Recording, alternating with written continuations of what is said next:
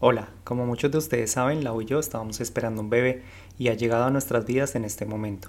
Por eso, en este episodio vas a escuchar algunas de sus voces en algunas partes del audio, ya que mientras grabábamos el episodio estábamos haciendo porteo con él, ya que es una de las formas en las que él se siente más tranquilo y descansa tranquilamente. Esperamos que les guste mucho el episodio y que no les incomode ninguno de los sonidos extras.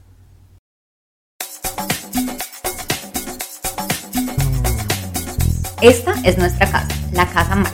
Aquí crecimos con tantas cosas anticuadas, viejas o dañadas que nadie se atrevió a cambiar o reparar. Ahora queremos remodelar nuestra casa, pero ¿por dónde empezar? ¿Debería botar todo y ya? ¿Hay algo que puedo conservar? ¿Qué puedo reemplazar? ¿Debería demoler todo y volver a empezar? Tranquilo, ponte casco y guantes. Que, la, remodelación va a empezar.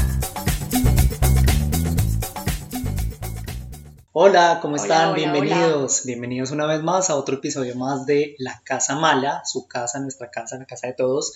Eh, estamos en nuestro capítulo número 11. Muchas gracias a todos los que escucharon el capítulo anterior. Nos encantó mucho ver cómo se conectaron con ese capítulo, con nuestra experiencia, con nuestras, eh, Vivencias con nuestras y- vivencias respecto al bebé, al parto, todo eso. Y de verdad que nos pareció muy lindo recibir sus consejos, eh, leer sus comentarios, eh, felicitándonos, deseándonos lo mejor y dándonos tipsitos, consejos Sí. y ofreciendo toda su ayuda para preguntas y como para realmente hacer una comunidad y una tribu de personas que lo queremos hacer de una manera diferente, eh, pero pues no queremos soltar pues al final como todo este conocimiento de nuestras madres, de nuestras abuelas y todas esas cosas tan lindas que también tienen, sino como encontrar un punto de equilibrio en donde no estemos como ni muy allá ni muy acá. Entonces, de verdad, muchísimas, muchísimas gracias por todo eso. Hoy en compañía también de este gordito.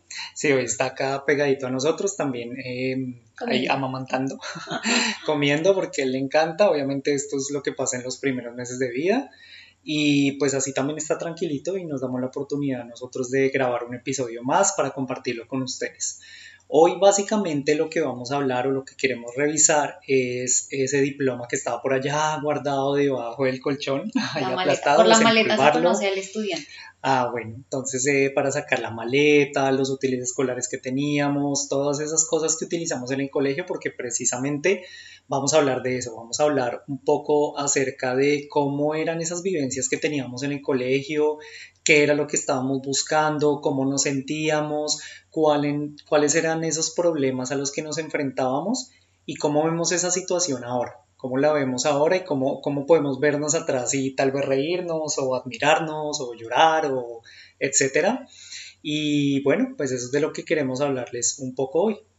Claro, la importancia de, de tener siempre como un journaling o escribir nuestras cosas, grabarse, porque a veces la memoria es un poquito traicionera, la llamo yo, y empieza uno a recordar solamente cosas específicas y, y solamente tiene que volverse a concentrar como, como en ese momento de la vida para recordar detalles o cositas que probablemente ya se quedaron olvidados en, Sí, en eso es lo chévere de hacer este ejercicio, que, que nos ayuda como a revisar esas cosas y tal vez nos trae nuevos recuerdos que hace mucho no teníamos presentes y nos puede traer muchos sentimientos y la idea es analizar eso y, y ver cómo, cómo trasciende ahora y en qué nos afecta o nos influencia en este momento.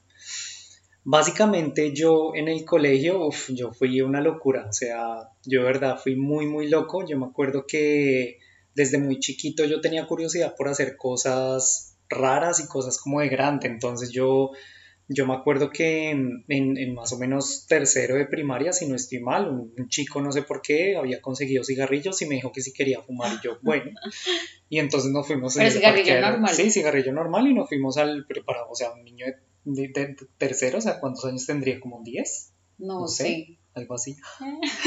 Entonces, imagínate, en tercero de primaria es que fumando cigarrillo en el, en el parqueadero de buses del colegio. Luego, eh, bueno, yo, yo empecé estudiando en un colegio que era privado, después me tuvieron que cambiar porque por la situación económica, mi mamá se había ido, yo estaba solo con mi papá y bueno, solo me podían meter a ese. Yo hice ahí cuarto o tercero, no me acuerdo, tercero creo que fue.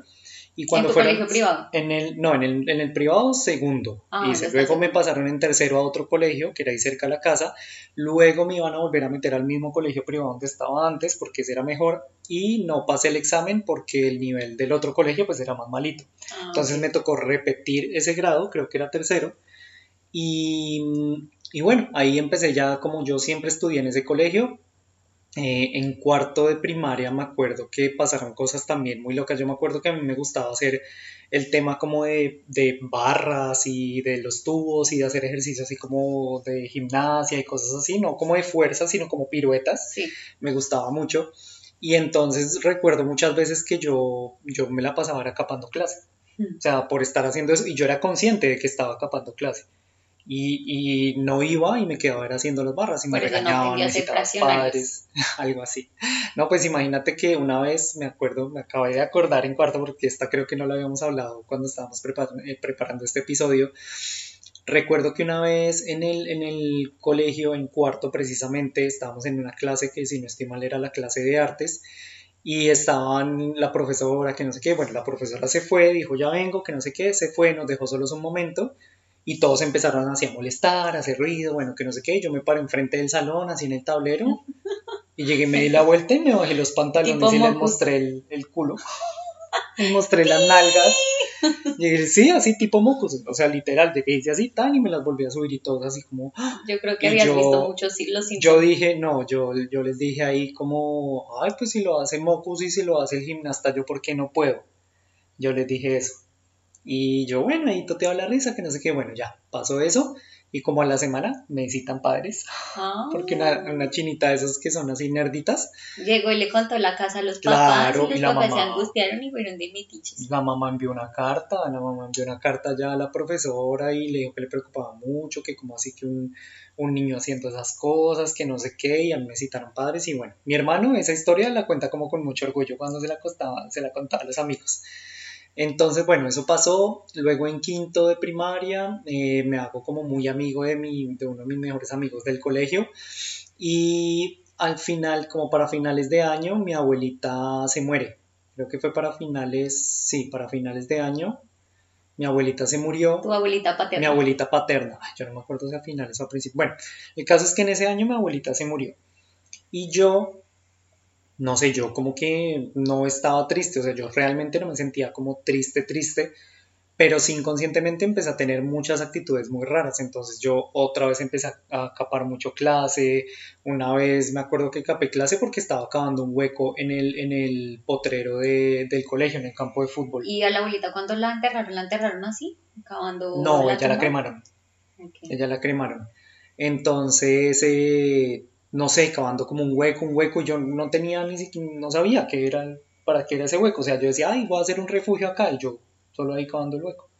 Y me quedé toda la tarde ahí porque quedaban todas las clases de la tarde, eso fue en el descanso, me quedé todo el descanso y las clases de la tarde cavando el hueco. Y yo, bueno, me- después me volví al salón todo contento a recoger mi maleta y no estaba yo y mi maleta y ¿En mis amigos me dijeron, vaya a la coordinación que se la dejó el profesor allá.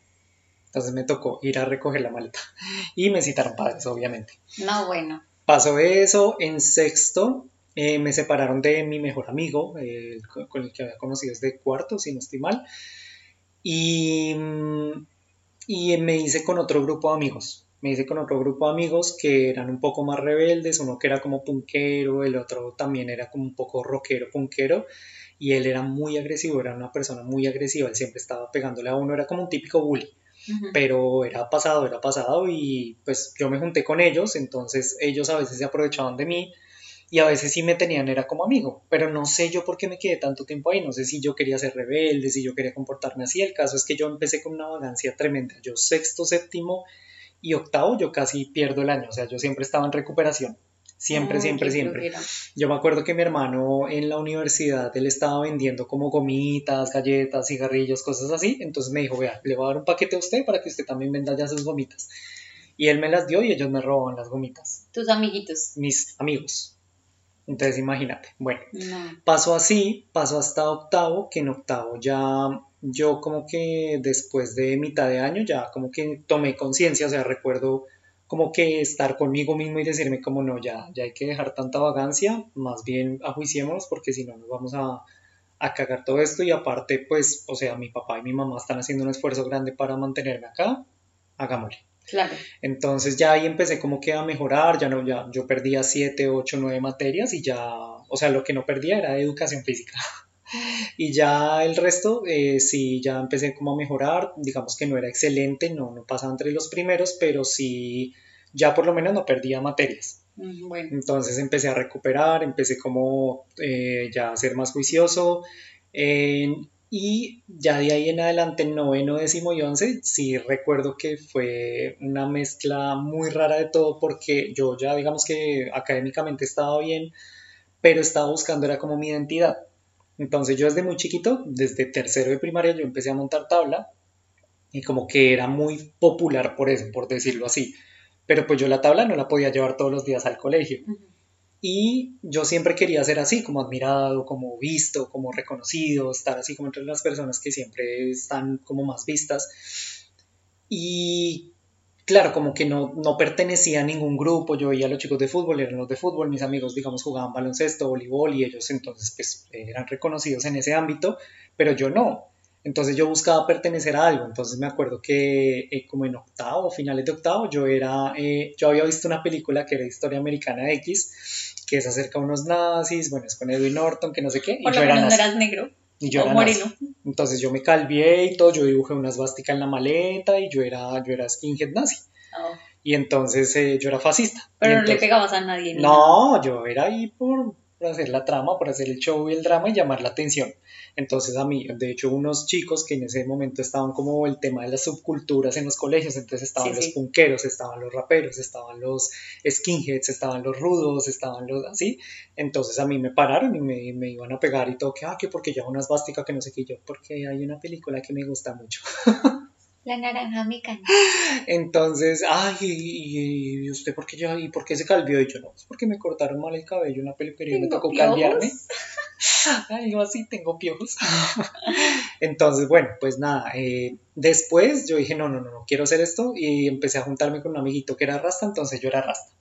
Entonces me dejé crecer el cabello, tenía tres dreadlocks, utilizaba los colores así de los No, rastas, Sayo, no, Naya Bingiman, no, mejor dicho, de todo. Luego eh, dejé de ser rasta y empecé a ser punkero.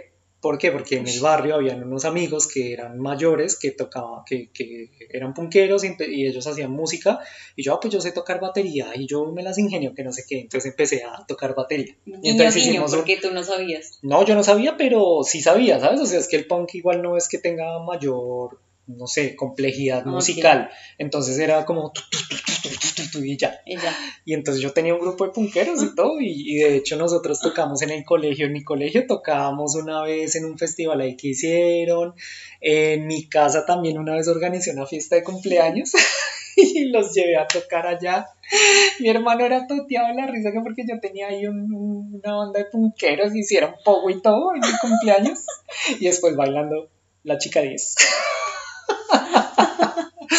Y los vecinos Y los vecinos, desaprobando uf. todas esas Obvio, conductas. obvio. Entonces, bueno, eh, así sucedió durante esos años. Ya al final como que empecé a escuchar un poco como el tema del hip hop y todas esas cosas y me quedó como gustando. Eh, me gustó mucho la cultura, me gustó mucho como el tema de las rimas, la poesía, Barras, las barras. metáforas, las barras, bueno, todo esto porque realmente, bueno, cuando estaba en el colegio me gustaba mucho el tema de la poesía y me iba bien, yo participé en varios, en varios concursos de poesía y no sé, me quedó gustando, me quedó gustando y, y desde ahí como que me quedé en eso, me quedé en eso y es como lo que más escucho, no quiere decir que pertenezca a ese género, que me considere rapero, porque O sea que cuando te graduaste del colegio, ¿qué finalizaste siendo? eh, punkero y ya después de graduarme, eh, rapero. Y ahora soy todero. Todero. Y ahora me visto con Ahora- camisetas guayaberas. en camisetas de papá. Bienvenida a la paternidad. Y eso es como, como lo que yo, no sé, eso, eso era como lo que yo hacía en el colegio y, y era la manera en la que yo como que afrontaba mis, mi, mi vida en ese momento. Para mí los mayores problemas era no pertenecer a ningún lado. O sea, ni siquiera el tema de las, de la académico, ni siquiera el tema de pasar las materias o las asignaturas o de hacer tareas. Eso no era tanto lo que me preocupaba, sino que yo quería pertenecer, yo quería resaltar, yo quería como que ser reconocido y, y eso fue lo que desarrollé siempre como en el colegio.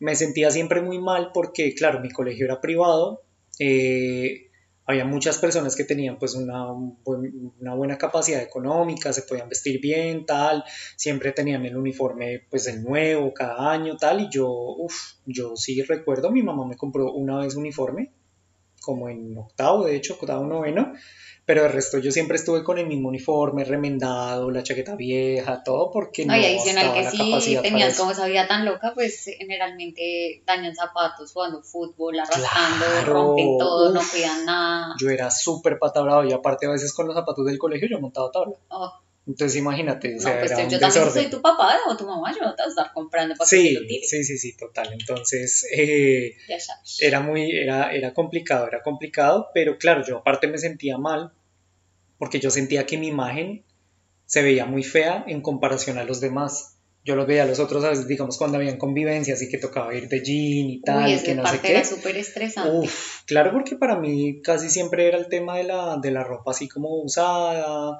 o vieja, o las herencias, o de los amigos, o cosas así. Y la gente iba toda bonita, iba toda bonita, toda arreglada, con su ropa marca Ralph Lauren, Hollister, bueno, lo que sea, porque en ese momento, pues, era como lo que estaba en auge y uno, pues, quería mostrar eso, ¿no? Claro. Entonces a mí me pegaba muy duro porque yo veía, digamos, y uno que comprando las... en San Vicky. Mm, ojalá, en San Vicky, en el Gran San. Madrugón. Entonces, claro, no, eh, nosotros como que yo, yo me sentía un poco mal y, digamos, yo veía a mis amigos, yo veía que habían otros que, que, tampoco tenían tampoco, o sea, la capacidad de comprar las cosas más caras o de marca de eso, pero ellos no se sentían mal con su manera de verse, o por lo menos no lo expresaban, y se sentían muy seguros de eso, y yo, no sé, yo, yo creo que esa inseguridad sí se proyectaba en mí porque a veces la gente me veía así, me veía como sucio, como cochino, como, ¿sí? Como, como... desarreglado, no sé. Entonces, para mí eso era un poco duro, para mí eso era un poco duro, siempre quise como que, o siempre relacioné que el tema del dinero hace que te veas mejor, ¿sí? Entonces si estás mejor vestido, si estás mejor arreglado, si estás así, entonces te van a, a respetar más, a querer más, a hablar más, porque pues eso era lo que uno veía en el colegio, los chicos que estaban así, arreglados, bonitos, tal, eran los que las chicas iban y les hablaban y, claro, claro, se relacionaban y tenían más proyectaban amigos y otra todo. imagen, por decirlo así. Exacto, entonces bueno, pues eso era lo que, lo que me da un poco duro en ese momento. Eh, también el tema, digamos, de la competitividad, de ser el mejor. Eh, académicamente yo sabía que no tenía posibilidad de competir con otros, pero sí de pronto dentro de mi círculo yo quería ser el mejor. Ah, okay. Y también digamos con el tema del, del, skateboarding, yo también quería ser siempre el mejor. Y bueno, pues esas cosas al final no, no llevan a nada, porque cuando tú haces algo por querer demostrar a alguien que eres el mejor y no lo haces porque realmente quieres hacerlo o porque realmente te guste o porque te lo disfrutes, pues ahí es donde, donde las cosas no funcionan. Yo recuerdo muchas veces que yo era así como a competir, a competir, a competir, a ser el mejor, a hacer los mejores trucos tal y no me funcionaba. Y la única vez que gané un concurso de tabla que fue cuando creo que estaba en el colegio, no, recién salí del colegio. Y yo realmente me conecté, fue conmigo y dije, ay, pues voy a practicar en las noches, pero yo me disfrutaba muchísimo esa práctica. O sea, yo realmente me disfrutaba lo que estaba haciendo. Esa vez sí me conecté conmigo y pude ganar. Y lo mismo en el concurso, yo en el concurso dije como, ay, yo no, yo no quiero ganar, voy a, aquí Ah, a hacer lo mío, voy a disfrutarme este concurso, disfrutarme estas rampas, aprovecharlas y ya. Y eso fue la única vez que, que realmente me funcionó. Entonces yo creo que esos eran los problemas con los que yo lidiaba más que todo, como, como problemas así, no sé, que para uno, en este momento, para uno esos problemas son súper mínimos, o sea, como tener una novia, o relacionarse con los amigos, o salir a una fiesta, o cosas así. Pero yo pienso que esas inseguridades en medio de que no están, digamos, pues ahorita que las puedes como tomar y cariñosamente como, como observarlas, lo que estamos haciendo ahora mismo. Uh -huh. Porque si no, esas inseguridades se o sea, como que van, van cambiando y van permeando en la manera y en, en, la edad que estás ahora. Entonces antes era porque no encajabas en el grupo de los amiguitos y ahora entonces estás en el trabajo pero piensas que no lo haces lo suficientemente bien o que tu posición no es suficientemente buena. Entonces como que si uno no detecta realmente qué es lo que está abajo de eso, va a seguirte persiguiendo por siempre. Bueno, sí, eso sí Entonces va a pasar lo mismo en la universidad, va a pasar lo mismo en el trabajo, va a pasar lo mismo en el otro lado y y como que eso se va a seguir arrastrando esa maleta. Mm. Entonces, por lo menos ahora tú en cuanto a estilo, en cuanto a cómo a ti te arregles, así a la gente le parezca bien o no, tú te sientes ahora mismo sí, claro, sí, sí, sí, porque yo ya, o sea, yo ya me pongo lo que quiera y de hecho muchas veces cuando mm. yo te pregunto, ay, ¿será que esto me combina? entonces esta. ¿Será que esto sí me combina? Eh, no, no, o sea, no te combina. Ay, pero yo creo que sí, mejor sí me la pongo. sí, Entonces, como que ya, claro, uno, uno adquiere como una capacidad donde es consciente de sus decisiones y donde ya deja de importarte de cierta manera lo que piensen los demás, o por lo menos en mi caso, que siempre ha sido como muy marcado. Muy marcado, como que me, ha influenciado mucho y me ha, marcado mucho el tema de, lo que dicen los demás de mí. Y muchas veces, claro, por, por la personalidad, por cómo he sido, pues eso es lo que yo busco, la aprobación externa. Y valer por lo que, por lo que soy externamente y no por lo que soy en esencia. Bueno, también el otro día creo que hablábamos un poquito de que a veces uno tiene que tratar de darle la vuelta a lo que tú veías como, uy, que falta de personalidad, yo porque no podía adaptarme, pues, y ya, o sea, si decidí ser rasta, lo que sea, pues quedarme ahí ya, pero también hay algo bonito en eso lo que hablábamos, y es esa capacidad en donde tú seguías en una búsqueda constante, en donde no te sentías bien y no decías, ay, bueno, ya que ya qué pena, yo ya me quedé acá, ya me puse como esa etiqueta encima, pues yo ya no me la puedo quitar porque uh que van a decir los otros, no sé qué, sino que tú muy, o sea, porque es, muy, muy chistoso que lo hacías en pro a lo que dijeran los demás, pero también no te importaba lo que dijeran los demás, saltando de como, como de un ecosistema a otro, ¿no? Y es que ese, ese tema de las etiquetas es muy fuerte, es muy fuerte porque realmente nosotros nos ponemos unas etiquetas y no queremos quitárnosla a fuerzas, pero por nada porque qué dirán los demás. Entonces, ¿qué pasa? Que un día eh, tú decides ser vegano o vegetariano. Entonces tú dices, no, no, no, yo no como más carne, yo no, no, no, yo soy vegeta yo soy vegetariano o soy vegano.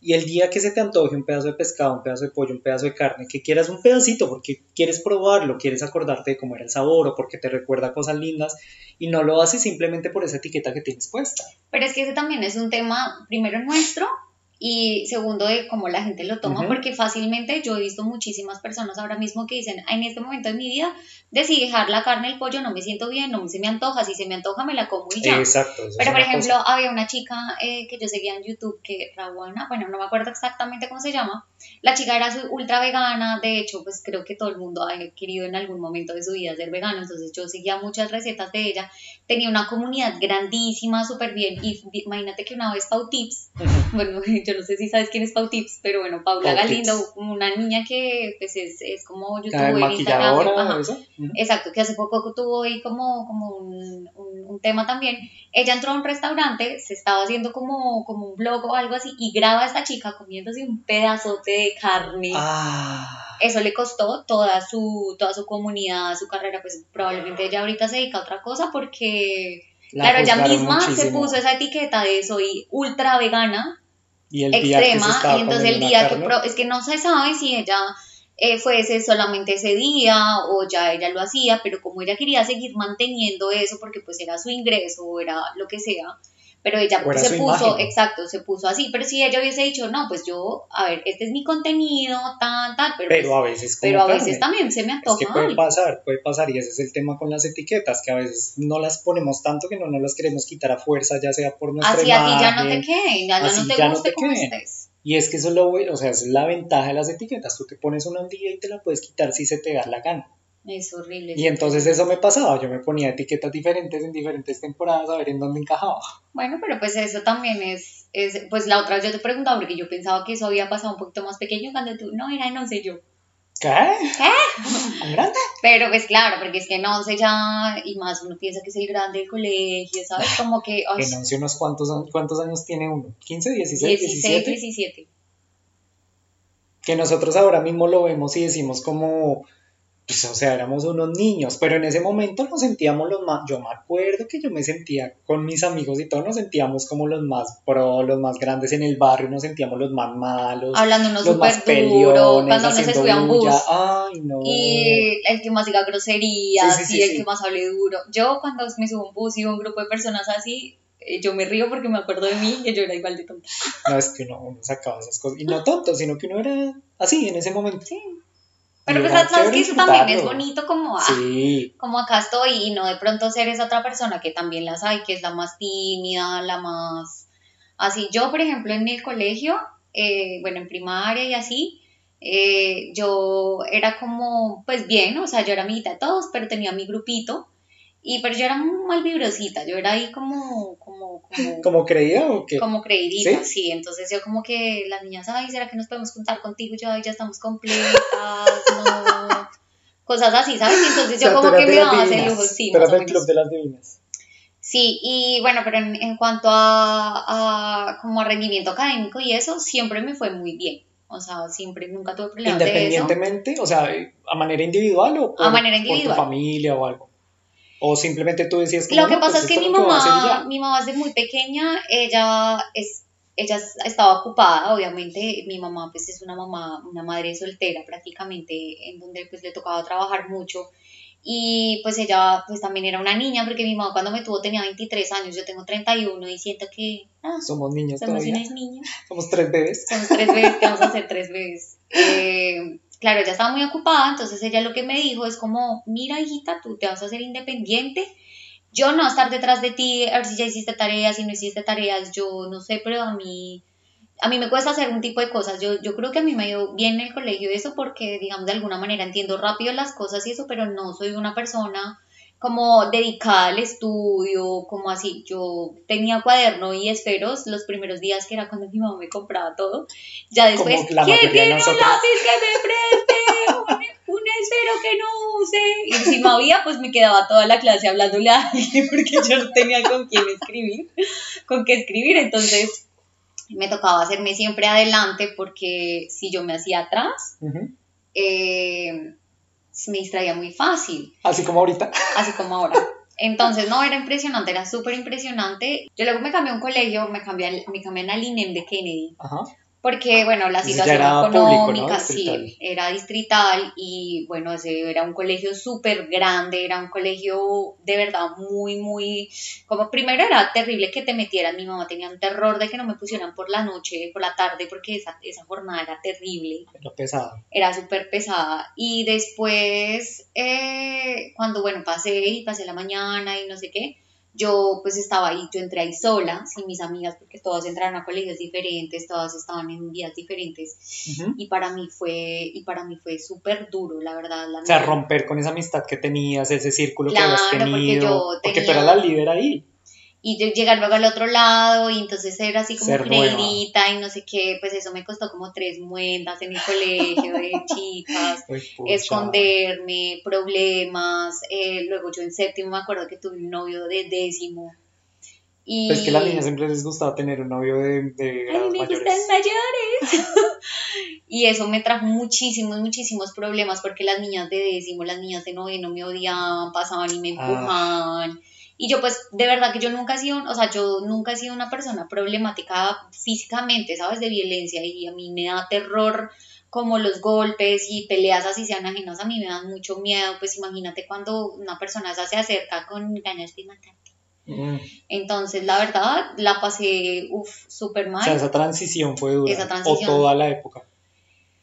A ver, eh, yo ahí se, es que, es que mi, mi paso por el colegio fue como en muchos contrastes, porque si bien es cierto que yo creía en mi casa, pues yo en mi casa tenía cubiertas todas mis necesidades, así como los que han escuchado los otros podcasts probablemente lo han escuchado.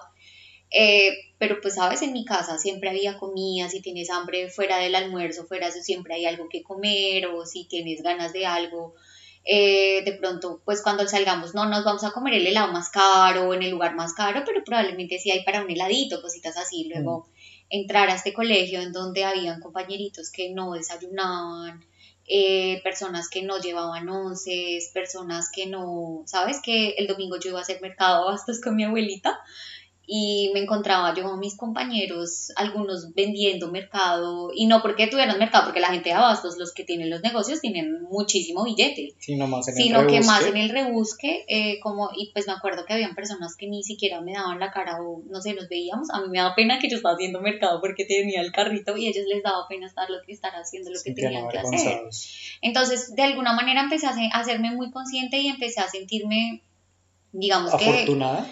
Sí, porque claramente yo estaba en un privilegio, si me comparaba con ellos, si me comparo con una niña de, del- de los otros colegios, pues del- de los colegios super Claro, pues privados y eso, pues capacidad, obviamente era otro privilegio, pero yo en mi momento en donde estaba, yo pues tenía muchos privilegios y la verdad que empecé a hacer unos amigos, pues tuve una amiga, una amiga que recuerdo con mucho, mucho, mucho cariño, que ella sí era la que se daba, como le digo yo, se daba los putazos con todas.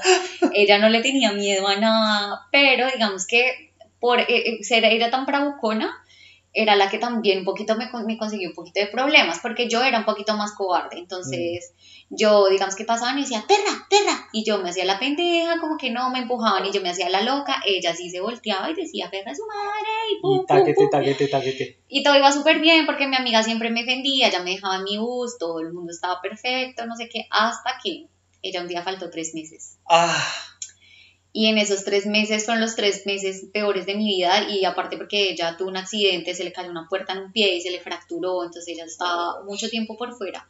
Y ella pues era, o sea, yo me hablaba con todos los de mi salón, pero ella era mi, ¿sabes? Ella era mi guardaespaldas. ay, Luego yo tenía que pagar como, como seguridad. seguridad, uy, no, era impresionante.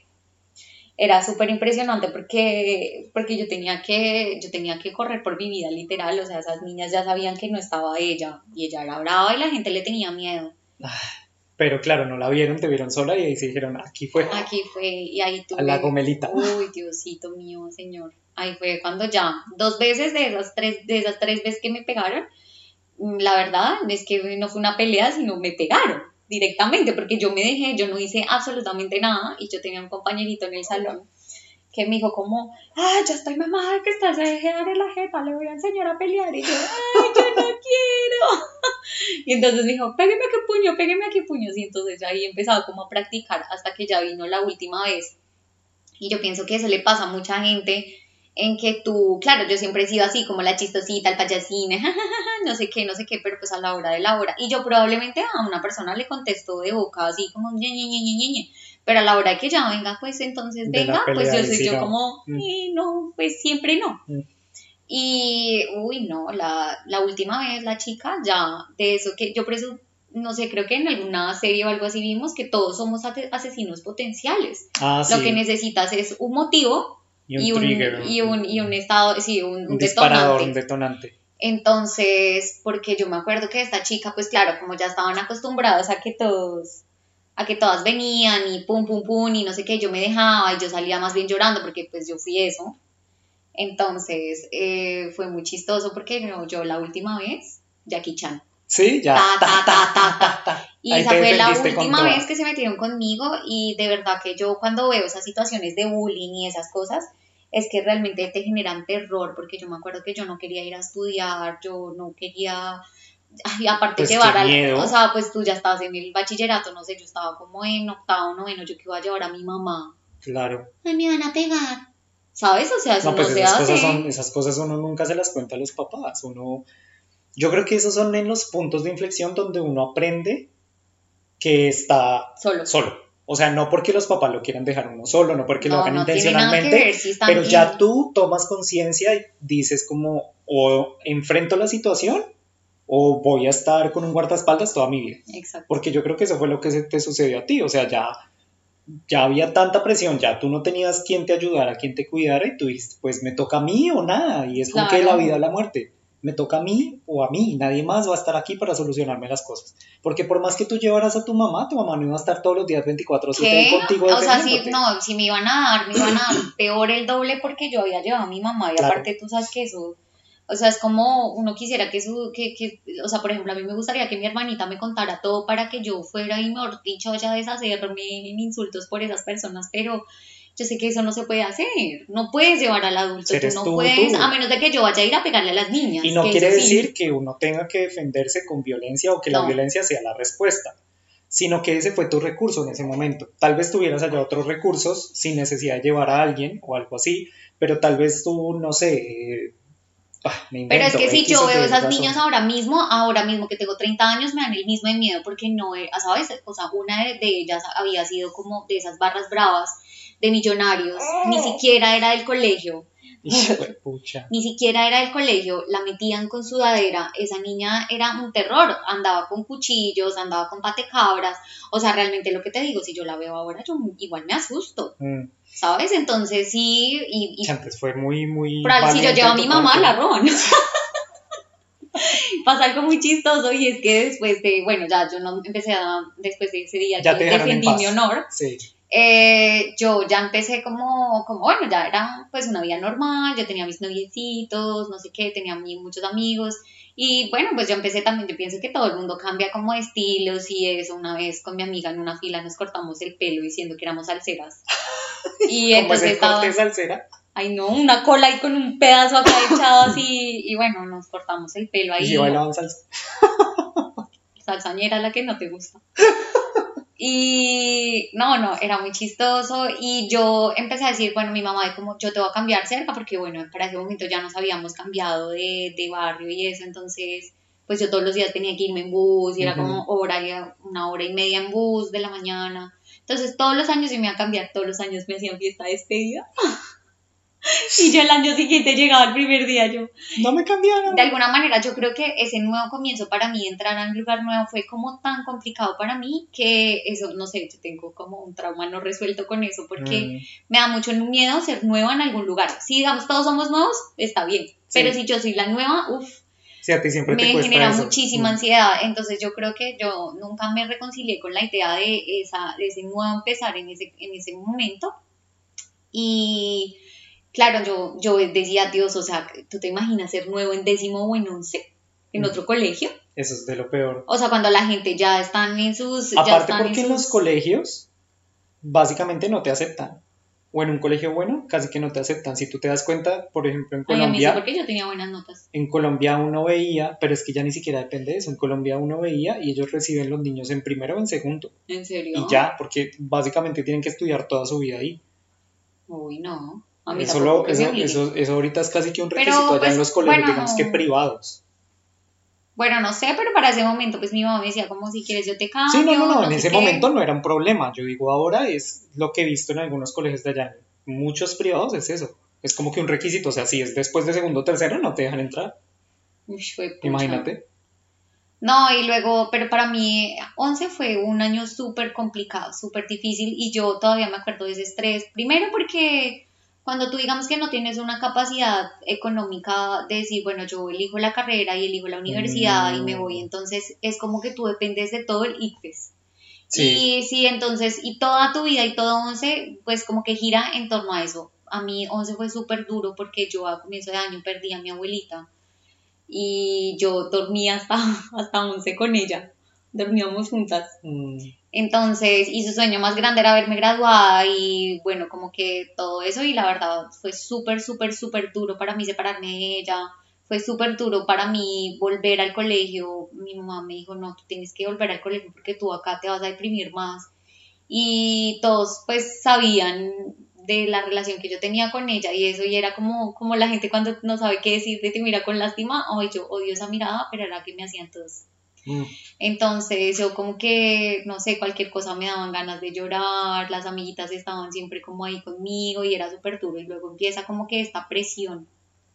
Claro, por de, las carreras. De las carreras, no sé qué, mm. luego pues mi mamá me dice como, nena, pues mira, la vida nos ha cambiado y probablemente pues tú, yo había decidido estudiar derecho y yo me juraba que yo iba a ser la mejor abogada del mundo y, y, pues claro, yo ya tenía como vistas universidades y todo, pero, pero pues ella me dijo como no se puede, no se puede, y yo empezaba a ver a mis compañeros, ¿sabes? Y le da uno mucha angustia porque ni siquiera, o sea, es que yo me esforcé y aparte, o sea, yo me saqué casi siempre el primer lugar cuando entregaban boletines, o sea, me iba muy bien, eh, yo nunca perdí una materia en el colegio, ¿Sabes? O sea, que no se trataba de eso, sino realmente de lo que me decía mi mamá en ese momento era, era yo no quiero como, como, listo, yo te puedo pagar el primer semestre, la matrícula y todo, pero ¿y los otros qué? O sea, después dejarte colgada y pues va a ser muy complicado.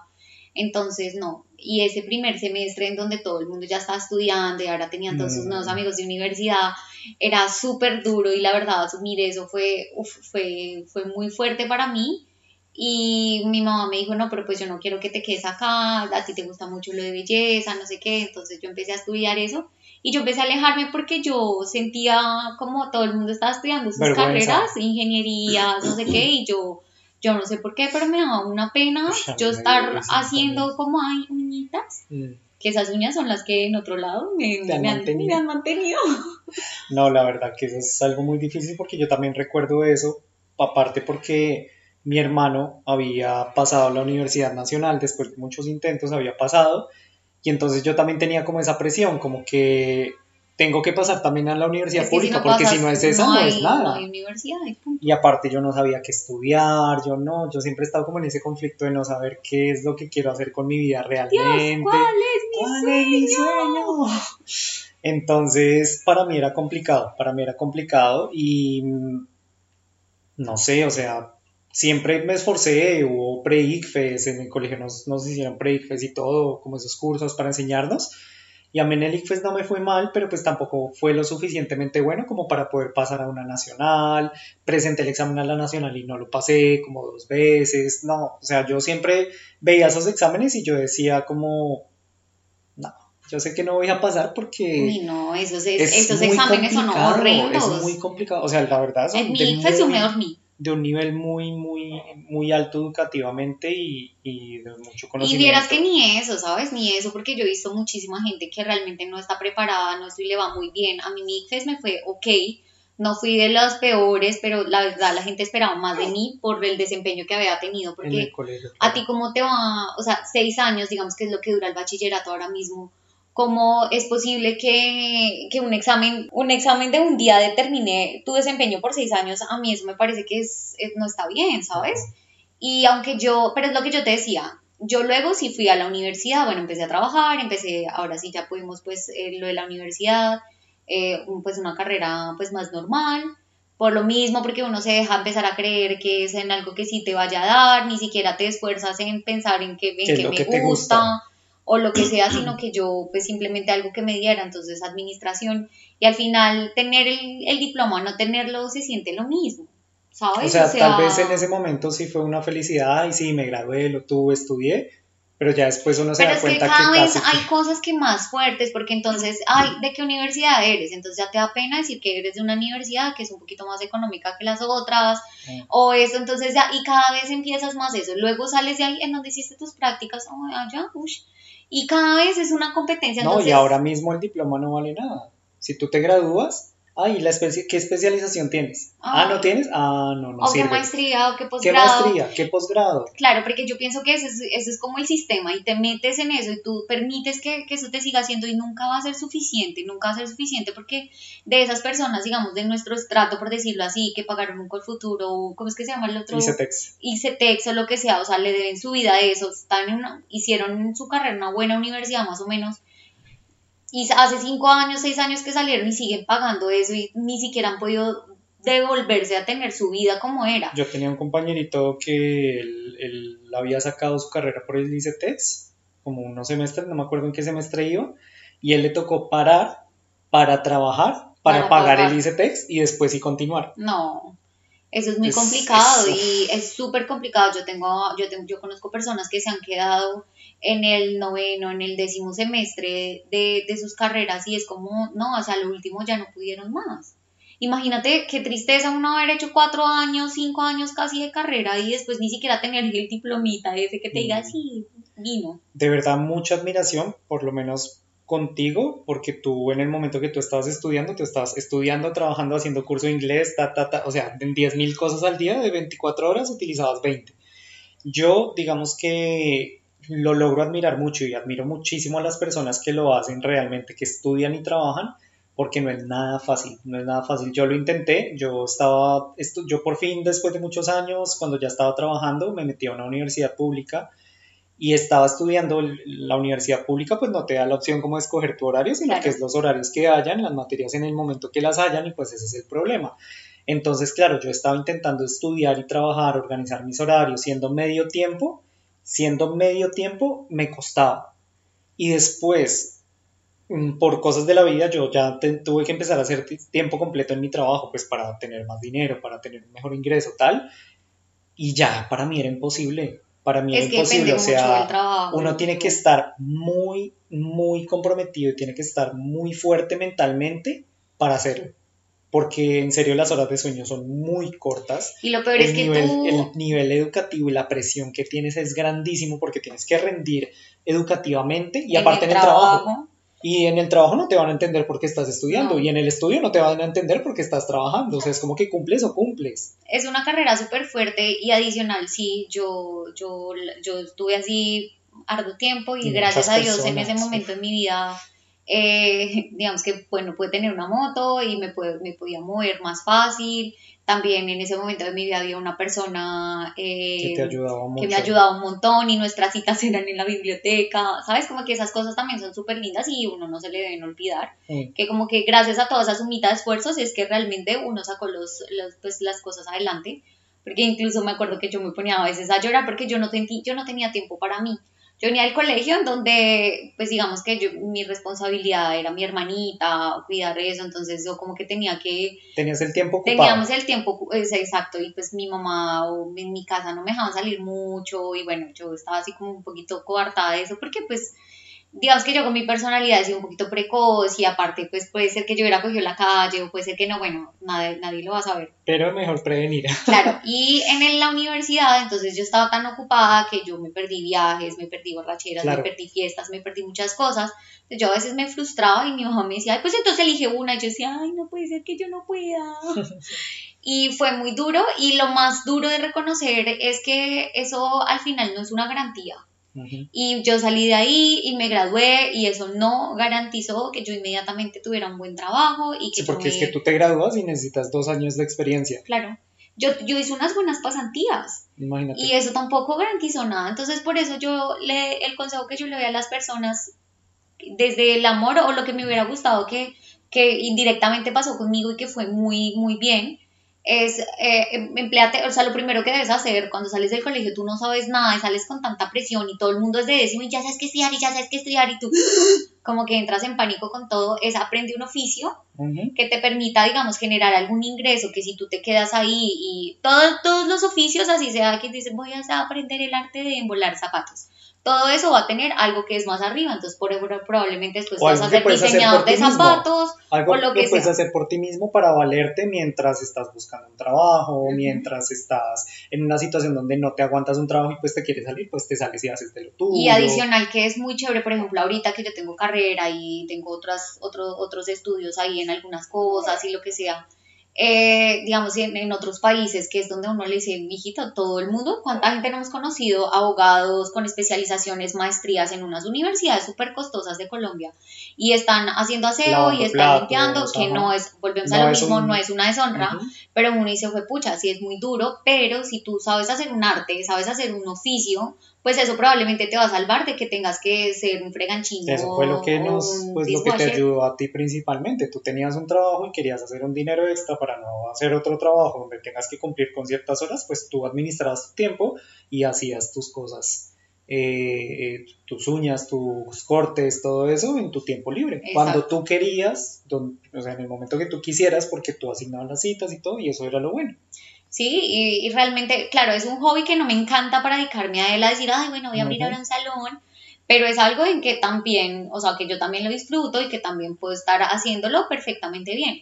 Pero es lo mismo que tejer camisetas, tejer sacos, o coser, o estampar, o diseñar, mm, o lo que sea, sí es muy importante tener un oficio que te ayude a desempeñarte en algo, porque la verdad, si luego pesa un poquito esa parte de la vida en donde uno se esforzó tanto y se acostó tantas veces tan frustrado y como tan triste y decir como ya casi, ya casi, ya casi, ya casi termino, ya casi termino y cuando terminas que ves como la luz del túnel es como todo- no hay- acabas de empezar. nada, tampoco hay nada. Y ese es el consejo principalmente.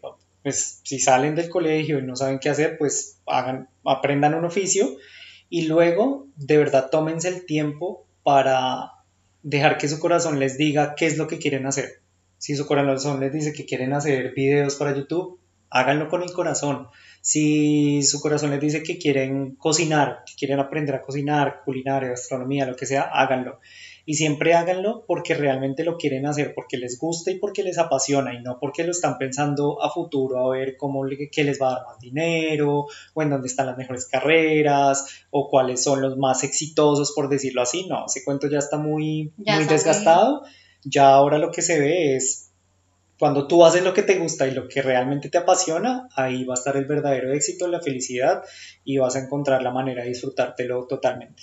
Y como no hemos aprendido a viajar en el tiempo y no, sabe, no podemos volver a nuestras versiones pasadas a darles estos consejos, seamos esas personas adultas que estamos siendo ahorita, ya no podemos tomar decisiones por nadie y no podemos estar dándole consejos a la gente porque que era lo más mamón cuando uno está así, yo te aconsejo, yo, ay no, no, sé ese adulto que quisieras haber tenido en ese momento, no empieces a preguntarle a una persona que está a punto de decir, y ya hiciste qué vas a hacer y llenar de presión y es lo mismo que, y cuando, y tu hijo y su segundo hijo y tú, dejemos de preguntar pendejadas, seamos más esa persona de apoyo, si esa persona pregunta, si ese joven se acerca a ti, si ese primito, esa primita, ese hermanito se acerca a ti, seamos ese, ese, ese esa persona de apoyo en donde uno diga, oye, mira tal, si te lo preguntan, no para llegar y mira por favor, porque parece que llegas del futuro, que tú ya sabes lo que puede haber allá, y llegas como un loco a decirle al niño, y el niño, o sea, conéctate con tu, con tu joven o niño, de ese momento, que es tu, ay, qué vieja tan loca.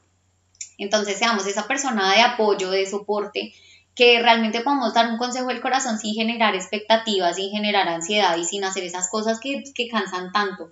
Al final de todo ese cortisol que generamos, de todo ese estrés que estamos haciendo, esas respuestas hormonales que nos dejan exhaustos, lo único que queda es cansancio.